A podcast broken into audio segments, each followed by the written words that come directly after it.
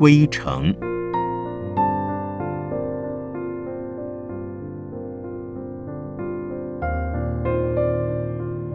圣严法师著。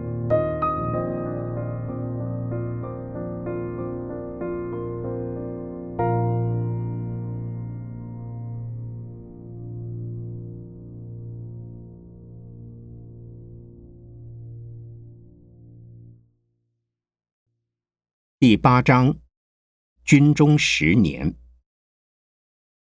一条棉被的故事。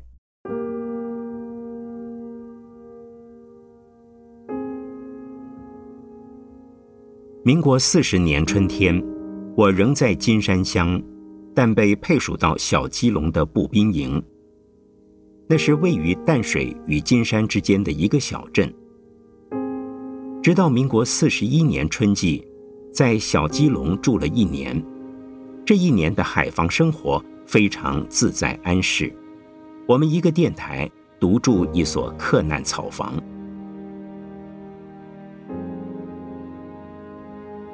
那是一段最轻松、最闲适的日子，没有操，也没有课，一天之中仅向团部用无线电联络几次，其余的时间全由自己支配。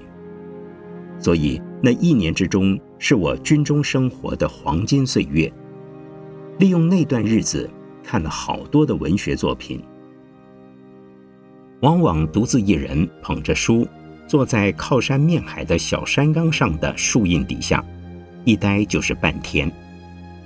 同时也利用我自己刻难的书桌，其实仅是一块木板钉了四条腿，开始学习写作。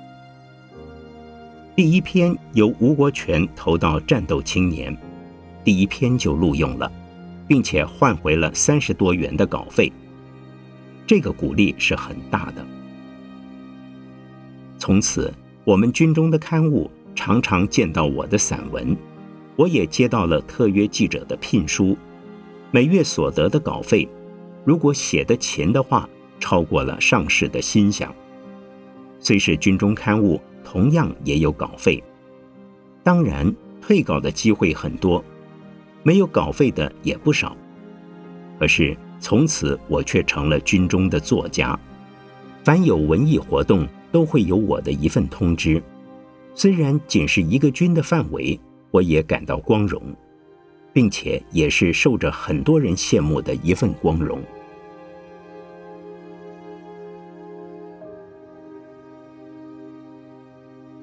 就在那年的春天，我也收到了妙然法师的通知，邀我们上海静安寺的同学到北头的居士林聚会一次。那次除了在基隆港务局的吴国权没有到，幸如正在中立害肺病，所以也缺了席。其余的我们军中的五人，关震、田丰、王文博、何正中和我。以及自立、维慈、妙峰、了中、幻生、能果等同学都到了。上海的师长中有妙然法师、守成法师及圆明法师。那天我们师生十多个人聚集一堂，都有劫后余生的伤感，也有久别重逢的欢悦。妙然法师请我们吃了一顿，临走时还给我们每人送了二十元新台币做车费。他是大大的破费了一场，也使我们深深的感激在心里。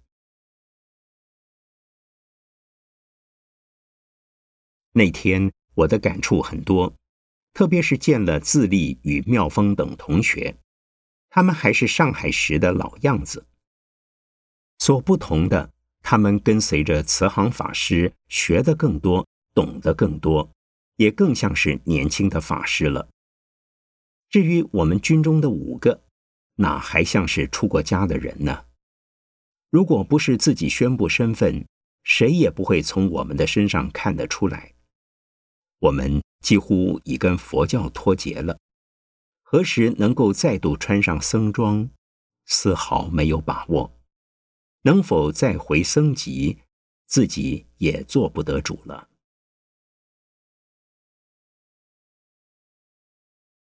因此，在那一年之中，我为了多看几次出家人，所以常常请假外出。北头就去了四五次，这在海防上的士兵是难得的事。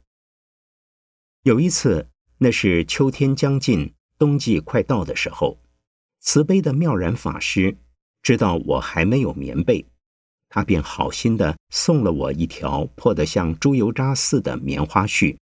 叫我拿去重弹一弹，用它过冬，并且另外给我四十元新台币。以当时的物价，弹弓以及买布做被套，四十元大概已可勉强了。说起买布做被套，我也真是愚蠢的可怜。我从北头下山，经过淡水镇，为了赶时间乘公路汽车回至小基隆，又不知道一条被单。究竟要几尺布？应该买哪一种布？所以跑进一家布店，拿出四十元，说明买布做被单，长短与质料完全请店主做主。那个店主看来老实，心地却是乌黑黑的。结果他是给我剪了一段比蚊帐略为密些的粗纱布，从里面包了出来，交给我。我无暇拆开查看，便匆忙的合着布包赶车子去了。这一块布毕竟还是做了被单，直到现在我仍把它留着。背面布是向连部的补给上士要了几条破军裤连起来的，但是经这一来，棉花絮弹不成了，只好拼拼凑凑，用线用破布。勉强连成一条棉被的样子。纵然是如此的一条棉被，已是当时士兵之中的贵族阶级了。直到我升了军官，才把它添了一斤棉花，重新弹了一弹。结果王文博调去金门，金门比台湾冷，所以又将我这条新被跟王文博换了一条破棉絮，只用到我退役时。才把它弹成了现在的垫背。回忆当时那种纯法，那种苦况，现在想起来，既觉得可笑，又觉得酸痛。另外，我要感激一位始终爱护着我的人，那就是南亭法师。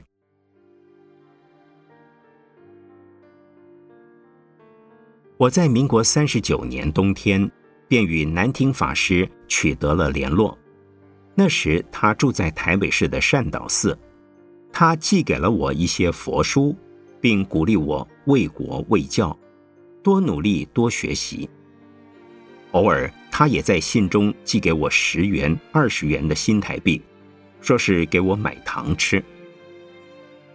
民国四十年春天，我为眼睛的近视日深。在台北就医，男老人见到我的模样与上海时已大不相同，不禁有黯然神伤之感。他给我介绍了眼科医生，并且给了我四十元新台币，送了我四罐炼乳。自此以后，男老人一直很关心我，每次去台北，他总要送我一些钱，送我几罐炼乳。在当时的士兵。能有福气吃炼乳，实在稀有难得的事，所以大家也都羡慕我有这样好的一位老师。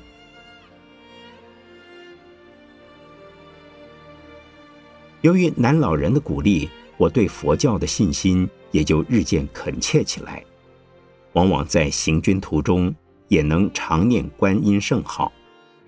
我在今天仍能对佛法有不疑的信心和一点成就。男老人的鼓励是一大原因。我是出过家的小和尚，到任何一个单位，我都不瞒不隐。最初总是有人取笑，时间久了，反而觉得我是难得的。官长们见我看佛书，最初以为我消极，我把佛书也送他们过目一番。他们便不再批评了。甚至我一位大学毕业的排长，反而改变态度，赞叹佛教文化的精神伟大了。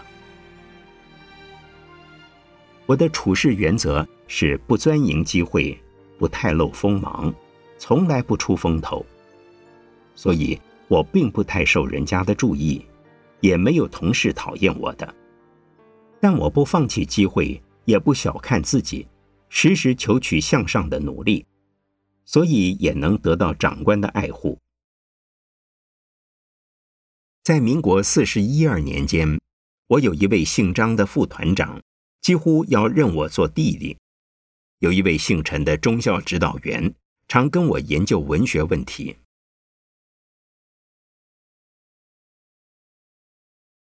民国四十一年十月，部队整编，我又被通信队的队长调到军部通信兵营。那时，我们的军部住在台北东郊的圆山忠烈祠。军队的机关越高，流动性越小，也越能适宜于用功自修。因此，那时的我有一个妄想，希望能以军人的身份在台北市读高中的夜间部。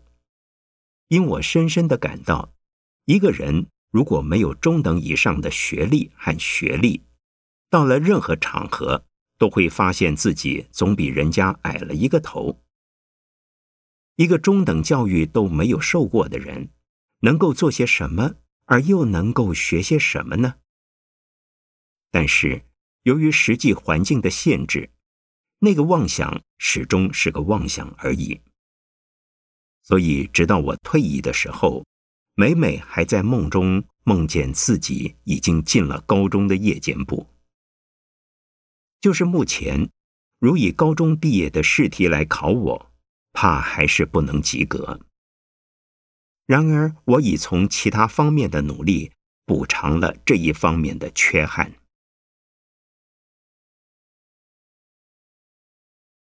民国四十二年六月，我到了桃源县的杨梅镇，我已不再从事通信工作了，我在当文书上士了。像我这样的一笔歪字也够资格当文书，所以除了向下级的行文由我抄写，上乘的公事就不要我动手了。这也使我乐得清闲。正因为清闲了，陆军总部为了赶写教育计划，向各军军部调用文书，好的文书上市，文书官不肯放，我这个蹩脚货。就给派去出公差了。到了陆军总部，饮食比我们的部队办得好，同时每写一张蜡纸还有五毛钱的报酬，我倒蛮愿意多写几天的。想不到一天下来就被一位负责我们的上校很客气的请我回原部队去休息休息了。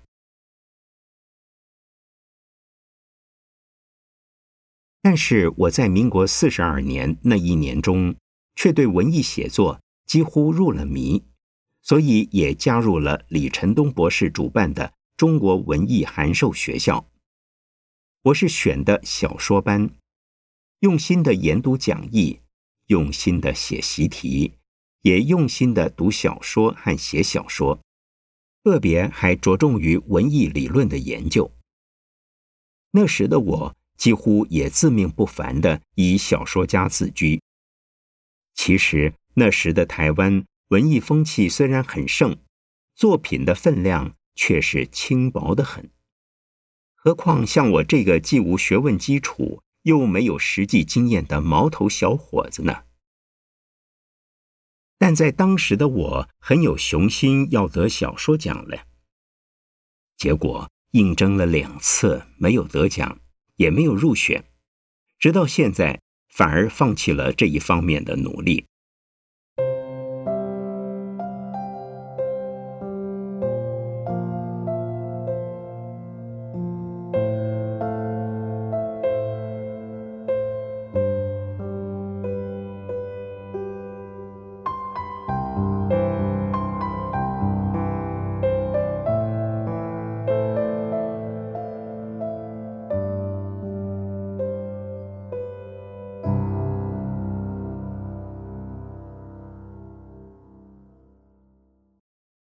宜兰受训。我学的是无线电通信的报务技术，现在叫我当一个并不称职的文书上士，真是学非所用。实际上，像我这样的情形，几乎各单位都有。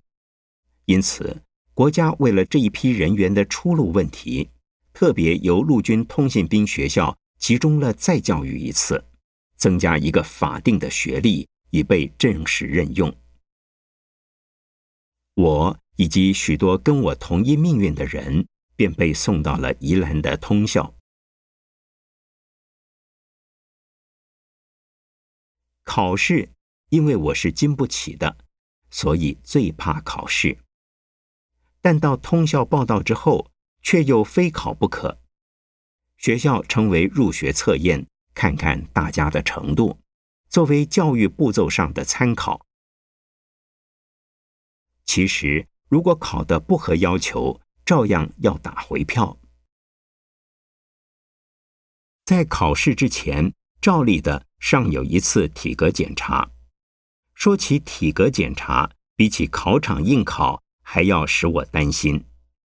我身材高，体重轻，不用说，我连一个常备兵的体位都不够。记得有一次，被好心的长官及同志们。鼓励着去投考陆军官校，为了应付体格检查，预先灌足了好几磅的水。奈何接受体检的人太多，临到我时，那些水早已迫不及待的变成了尿，开了小差。我的命运也就不用说了。同时，我已用白胜老人给的一百块钱，在自己的脸上架了一副眼镜。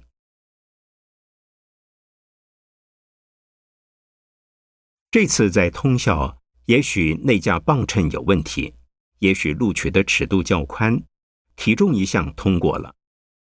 量身高时，我故意把腿弯曲些，将头颈缩短些。检查的人虽然向我瞪了一眼，但也总算通融了。我担忧的是眼睛，我有近视，且带散光，还有沙眼。幸亏通信人员可以戴了眼镜检查视力，沙眼不是绝症，所以也通过了。想不到的事终于来临了。当我接受胸腔部门的检查之后，朝我头上浇了一大盆冷水。医官说我肺部有问题，必须 X 光详细检查。可不是，像我这样的身材与面容。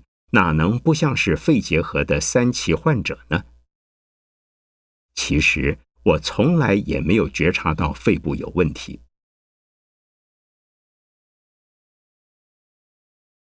跟我同样被以为是问题人物的，一共有二十来个。我们这一群同病相怜的人，互相安慰，等待复检。说也奇怪，我被医官宣布成为问题之后。竟然发觉胸部真的有些异样的感觉了，于是我看其他的人都在翻书本准备入学测验，我却没精打采的听天由命。过了一天，那正是入学测验之前的两个小时，通知下来了，准许我参加考试。另有十来个人。却被安慰着回原单位好好休养。真是阿弥陀佛，观世音菩萨，在我心头罩了一整天的愁云惨雾，毕竟消散了。但是我却因此白白的荒废了一天，对于笔试毫无准备。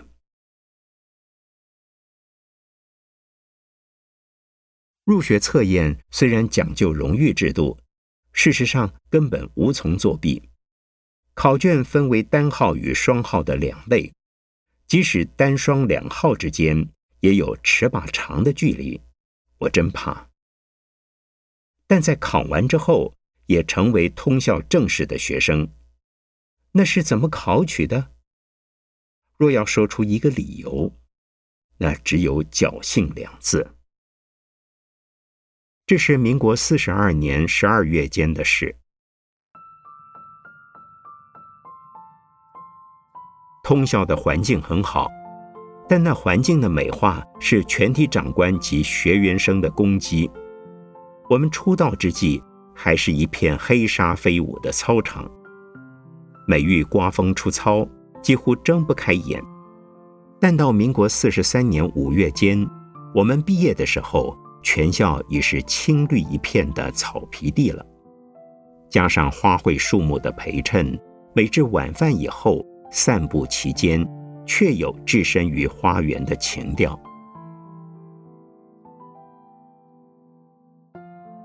毕业了，这是我在军中生活的一大转捩，由上士阶级去通校，却以准尉阶级回原部，部队也住在宜兰。五个多月的时间，从士兵群中让我挤进了军官的行列，苦熬了五年。至此，却有扬眉吐气之感。事实上，通校的训练，一切都是学校化与学生化，一切有一定的规制可循，不必吃冤枉苦。所以，我在受训归队时的体重，竟然增加了两公斤。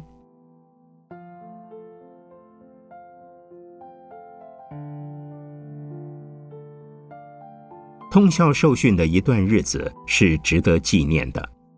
那时星云法师到宜兰才一年，他住在雷音寺。我与王文博一同去过两次。雷音寺是古老的，并且还住有军眷在内，给我的印象并不怎样好。星云法师的房间很小，光线不太充足，摆了一张竹床铺。一张旧式的书桌，很清苦。他客气地拿宜兰的名产金扎饼分给我们吃，但他说话的态度很持重。因为我在大陆时，所以知道他的名字。他当时跟几个焦山的学生办了一份油印的《怒涛》月刊，星云就是他当时的笔名。我的年纪大概小他几岁，所以他也不知道我。由于这样的理由，我们似乎并不感到怎样的亲切，以后也就不想再去了。想不到后来的星云法师竟又成了我的好友。那时通校的校长是任世江先生，我虽知道。他是一位虔诚的居士，但却不便觐见他。到我快要毕业的时候，才由白胜法师写了一张名片，让我与王文博会见了任校长。当时希望他在分发工作单位上能给我们一些帮助，他却有心无力。后来到我进行退役手续的时候，任校长虽已不当校长。毕竟又在另一方面给了我很多的协助，人与人之间的因缘关系真是微妙极了。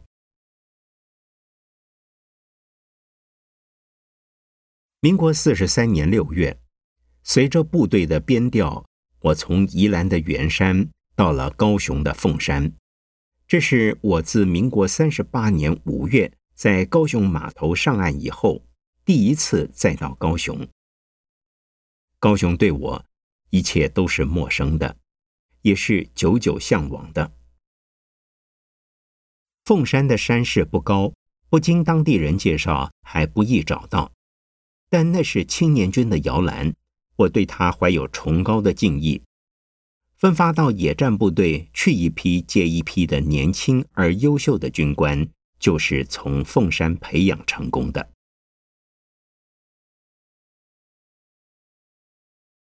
我们住在五块厝的大营房，这个营房像一座城堡，也像一所村镇。我们不用走出营门，营内样样都有：吃的、喝的、看的、玩的、听的、用的等等，事事俱全。那些服务人员多半是年轻的少女，那是会做生意的商人，跟我们的政工单位合作办理的，因为没有税，所以也便宜。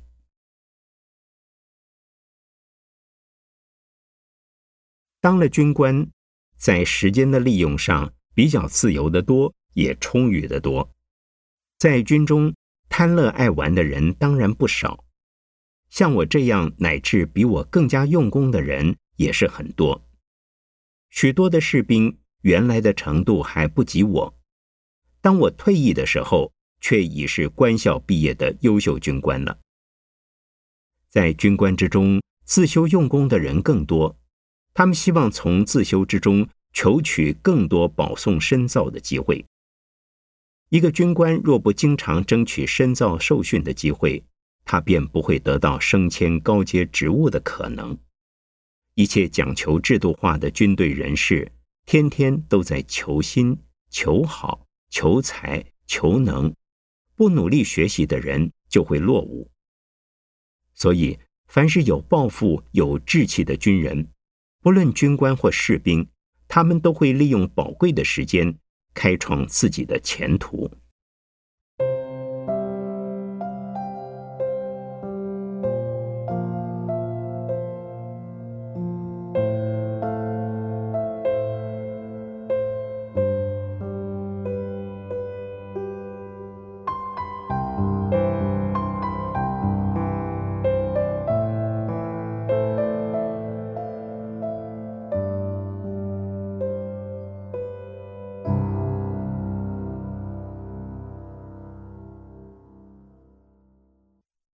警示将军。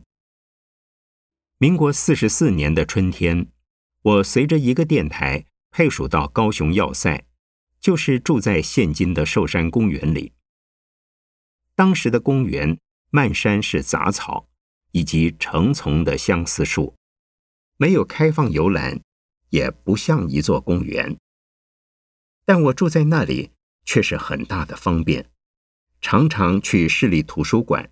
一坐就是半天，看不完的书可以借出来，看完了再去换。因此，我自那时到民国四十五年下半年止，在哲学、宗教、历史、文学方面的书看得很多，并且做了好多笔记。其中以文学作品看得最多，几乎在当时所能借到。或租到的中外名著的中文本，我都找来看了。同时费了一股子傻劲，为那些著作写心得，编入名录，分析书中人物的性格特点，注意作者表达人物的技巧。另一方面，我也勤奋地学着所谓小说的创作。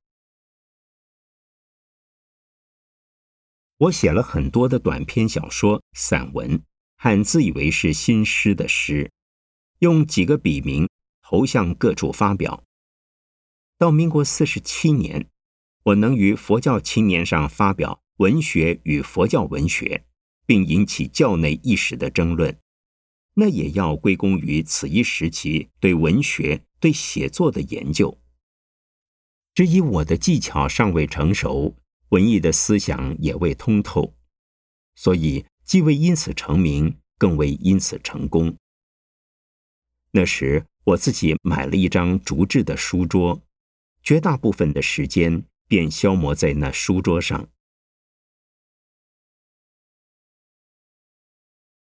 我有几位同学也很用功，多数是为军事教育的深造用功。用功的重点很多是在英文，他们希望有机会去美国受训。所以常往教堂里跑，听英语讲道。另有一些则是为高普考而用功，用功的重点是在社会科学。他们见我用功的方向不伦不类，看佛经，看文学，看哲学，又看宗教，所以好心的劝我，叫我认定一个目标。其实我是有目标的。我既不想以军人为终身的职业，也不想到行政机关讨一碗饭吃。我是借此机会打一打文学的基础，然后再专志于宗教哲学中去。因为我的宗旨很希望在可能的情形下仍做一个出家人。凭良心说，我只能够涂鸦写文学，主要是在军中磨练出来的。到了凤山之后，我常去主云法师的佛教联社，在他那里，我可借到一部分的佛书，并向他请教一些佛学的问题。那时的主云法师已在全台湾闻名了，他经常环岛布教。我说他是一座活动的布教所。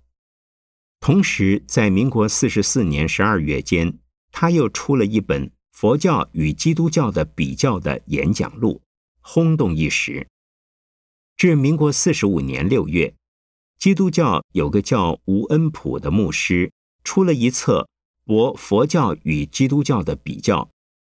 当我看了主云法师及吴恩普牧师的两书之后，觉得自己也可以写一册评博佛教与基督教的比较。于是，仅以十来天的时间。写成了五万余字，交由主云法师出版。这是民国四十五年八月下旬的事。正在这时，我也为着调换工作单位而忙。那是由于友人的介绍，考取了国防部的一个机关。至九月二十五日，我便奉准调到新店去了。因为新店离台北市很近，我与台北佛教界的接触也就容易得多了。自民国四十六年开始，我为好几家佛教刊物写文章了。最先是因性如法师接编《人生月刊》，他知道我会写文章，所以硬是逼着要稿。他对我一向也是不错的，碍于情面。我就写了，并且我也从此有了一个醒世将军的笔名。这不是因了军人的身份而取，乃是为摄化众生与唤醒世人而取。这个笔名一直用到民国四十八年冬天第二次出家后才停止使用。另外，我从民国四十七年元旦开始。同时用了一个张本的笔名，在海潮音及今日佛教上写稿。佛刊很多，为人生写开了头，其他几家也向我索稿，因此我就放弃文学的习作，专写佛学性的文章了。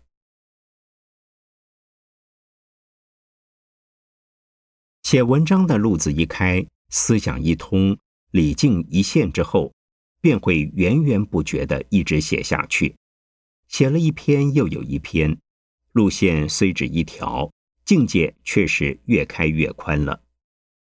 又像滚雪球似的，知识一天天的增进，文思也一天天的广阔。不论看什么书，不论吸收何种知识。均会汇集到我所归宗的中心思想上去，渐渐融合，慢慢凝聚。做学问做到此一地步，真是一大乐事。但此在我到了民国四十六年才开始活泼起来的。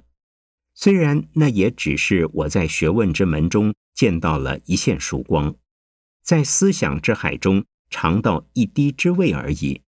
但是好多人以为我是开悟了。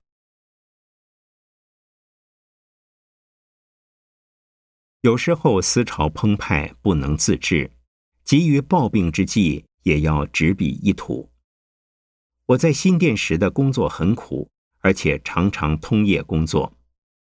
我不惯夜间生活，夜间工作之后的第二天日间，并不能够将昼作业。补足夜间的睡眠，故而每于夜间工作之后，次日又于白天读书写文章。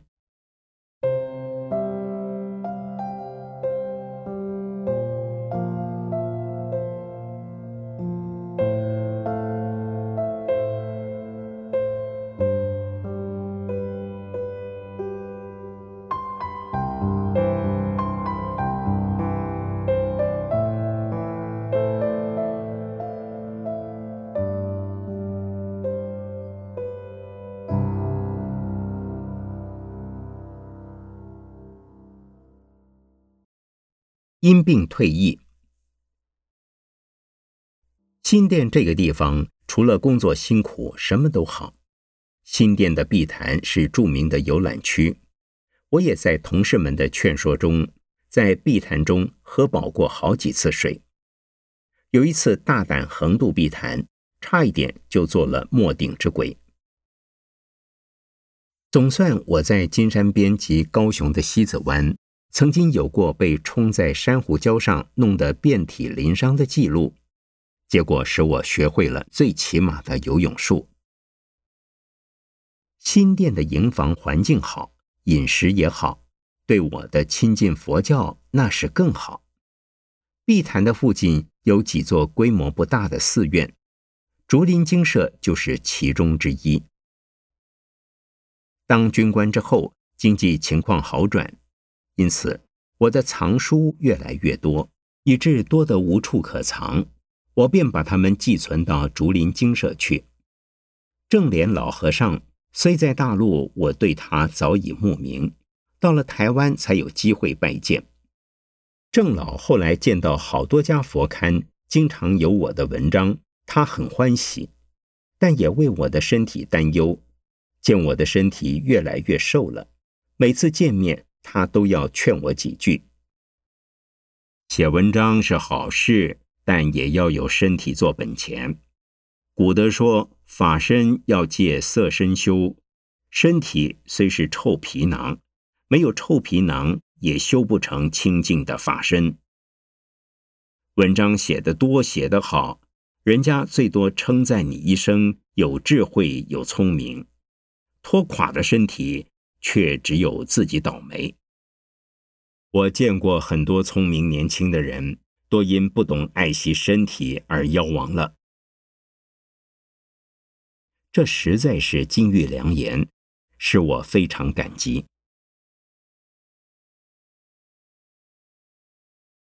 其实，一个以读书作文为乐趣的人，便不会以为读书作文是有伤健康的折磨。相反的，我倒常因夜间工作、昼间失眠，感到烦闷急躁之际，以读书作文来驱除那些恼人的情绪，故我很难感到读书是件苦事。我的身体日渐衰弱，乃至暴病，乃至因病退役，纯以工作的负担而来。那个机关的工作性质特殊，每天八小时，三人一组，日夜轮流。工作之时，从上班到下班，均在聚精会神，在手脑并用中度过。有时候连喝一口水的空闲都不易抽出来。在白天工作已够辛苦，到了夜间更加难受。工作时很想睡觉，却不敢睡觉。稍一疏忽都有责任。早晨下班时，一身的疲惫，又有一头的兴奋。身体休息了，头脑仍在工作。头重脚轻，眼睛要睡觉，大脑在幻想。其实那就是神经衰弱所引起的神经过敏症了。往往在床上躺了半天，也捕捉不到一丝睡意。越想越睡不着，越睡不着的情绪越坏。为了抑制情绪，我常练习静坐。唯因我的神经衰弱，静坐时始终不得要领。尤其有几位促狭鬼的年轻同事，往往见我打坐，总会想出一点花样来开我的玩笑。通常是在我面前怪叫，说是某某女同志。打扮得好像狐狸精似的，从我们的寝室门口如何如何扭着屁股走过。见我不理睬时，就用两只手在我的眼前扫过来拂过去。只要我的眼皮稍微一动，就会引得他们哈哈大笑。有时候我也用默念佛菩萨的圣号来控制情绪，但也未必每次有效。念圣号不用分别心。过敏的神经系统却不容你不分别，胡思乱想，昏昏然，飘飘然，不知想些什么。反把念圣号的念头抛向了无里雾中。但我并不因此而请求减轻工作，或者学着偷懒。我的工作成绩始终保持着甲等，我也时常获得工作的奖金，直到我病了，不工作了，乃至退役之时，我还保持优秀同志记录。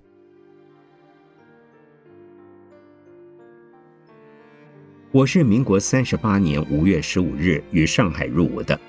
至民国四十九年元月一日，退役令正式生效，在军中生活了一共十年零六个半月。但我在民国四十八年四月二十七日因病半休，五月二十七日即遵医嘱请准休养，停止工作直到退役，没有上过班。所以，若就实际的军中生活而言，我是刚好十年，这也是非常的巧合。然而，我达成退役的愿望，足足使我苦斗了一年又八个半月。从民国四十七年四月十四日得病，至民国四十九年元月一日之间，因我患的是慢性的风湿症，医院查不出病源，不能出具病残证明。先与病痛苦斗，最后七个月则为退役的问题苦斗，再三再四的走到了山穷水尽。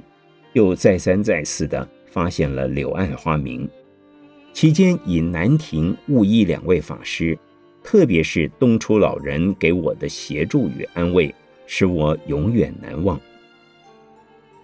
但是另一位帮助我最有力的郑建民先生，当我的退役手续办好刚二十天，他就因心脏病突发逝世，这使我悲心焦急地哭了一场。并在他灵前诵了好几天的《地藏经》。